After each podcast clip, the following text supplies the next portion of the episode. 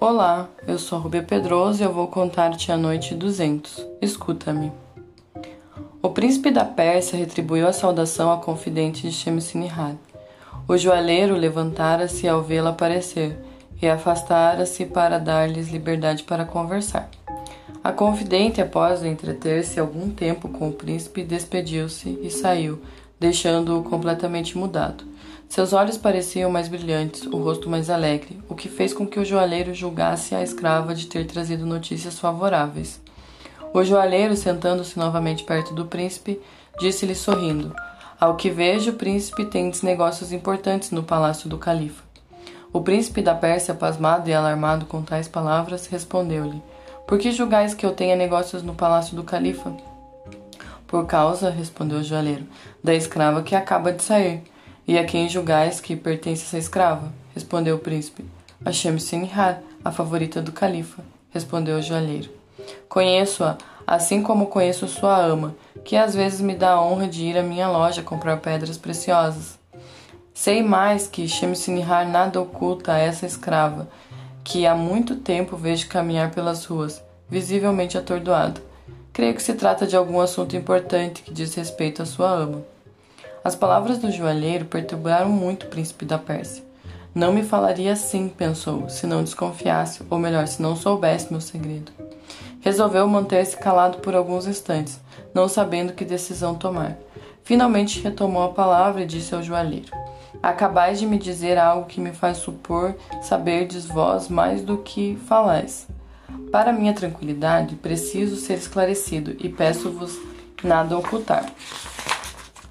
O joalheiro, que não pretendia outra coisa, detalhou-lhe exatamente a conversa mantida com Ebn Taher. Deu-lhe a conhecer, pois que sabia da ligação existente entre ele e Shemsinihar, e não se esqueceu de lhe dizer que Ebn Taher, aterrorizado pelo perigo que, a que o expunha, a qualidade de confidente, lhe contara sua intenção de retirar-se para Bassorá, para ali ficar até que se dissipasse a tormenta temida.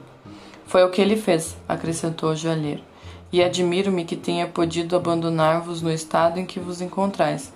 Quanto a mim, príncipe, confesso-vos que me apiedei de vós, e venho oferecer-vos os meus préstimos. Se me concederdes a graça de concordar, comprometo-me a ter para convosco a mesma fidelidade que Ebin Taher. Prometo-vos também mais firmeza. Estou pronto a sacrificar por vós minha honra e minha vida. E para que não duvideis da minha sinceridade, juro, pelo que há de mais sagrado na nossa religião, que manterei sigilo inviolável. Conhecei-vos, pois o príncipe, de que achais em mim um amigo que perdestes. Aquelas palavras tranquilizaram o príncipe e o consolaram da perda de Bintaher. Estou bem contente, disse ao joalheiro, por reparar convosco a perda que sofri. Não encontro palavras capazes de vos transmitir toda a minha gratidão. Peço a Deus que recompense a vossa generosidade e aceito de bom grado a vossa distinta oferta. Sabeis que a confidente de Shemsinihar acaba de me falar de vós? Disse-me que fostes vós que aconselhastes Ebin a se afastar de Bagdá. Foram as últimas palavras que me dirigiu a despedir, e pareceu-me certo do que afirmava. Mas não vos faz justiça, não duvido de que ela se, se enganou após tudo quanto acabais de me dizer. Príncipe, respondeu-lhe o joalheiro, tive a honra de vos repetir fielmente a conversa mantida com Abintaher. É verdade que quando me declarou que pretendia retirar-se para Bassorá, não me opus ao seu plano, e lhe afirmei ser homem prudente, mas não devo vos impedir de depositar isto em mim. Estou pronto a vos prestar os meus serviços com todo o ardor possível. Se me procederdes de outra maneira, não deixarei de guardar religiosamente esse segredo, como prometi por juramento. Já vos disse, respondeu o príncipe, que não acreditei nas palavras da escrava. Foi o zelo que a levou a suspeita sem fundamento, e deveis desculpá-la como eu. Continuaram conversando ainda por algum tempo e combinaram juntos os meios mais convenientes de manter a correspondência entre o príncipe e Shemsinihar. Concordaram em que convinha começar por desiludir a confidente tão injustamente prevenida contra o joalheiro. O príncipe incumbiu-se de tirá-la do erro mal tornasse a vê-la, e rogar-lhe que dirigisse ao joalheiro quando estivesse cartas ou qualquer outra notícia da sua ama.